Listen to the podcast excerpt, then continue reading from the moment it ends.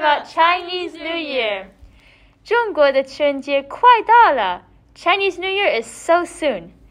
你知道二零二二年的春节是几月几号吗？Do you know what date it is this year? 是二月一号，It's February first. 你知道二零二二年是什么年吗？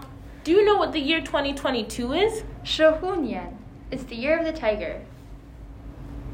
今天我们来说说中国新年有趣的事。Today we are going to talk about the Chinese New Year fun facts.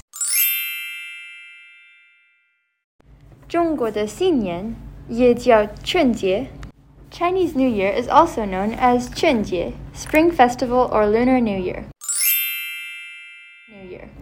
Chunyun causes the largest human migration on Earth. In 2019, there were approximately 415 million traveling during the Chinese New Year time.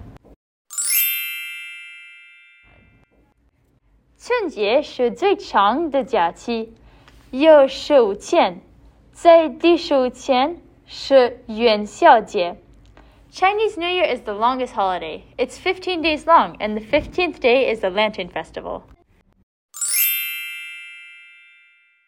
单身男女雇佣假男女朋友回家见他们的家人。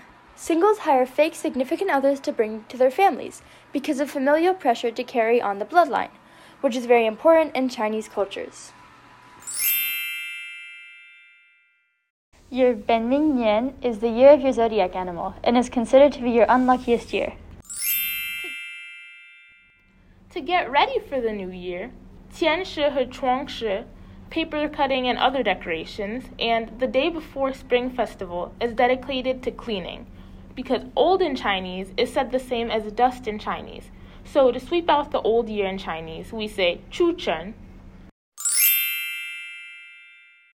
中国人给朋友和家人红包，红包里一般有钱。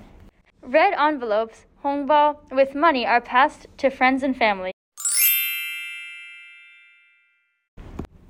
Chinese New Year's dinner is the most important meal of the year. 吃饺子象征着团圆和吉祥. Eating dumplings symbolizes the reunion and good luck. 在地球上，每五个人就有一个人是中国人。One out of every five people in the world is Chinese. Keep in mind that this doesn't even include the millions of Chinese people overseas and of Chinese descent.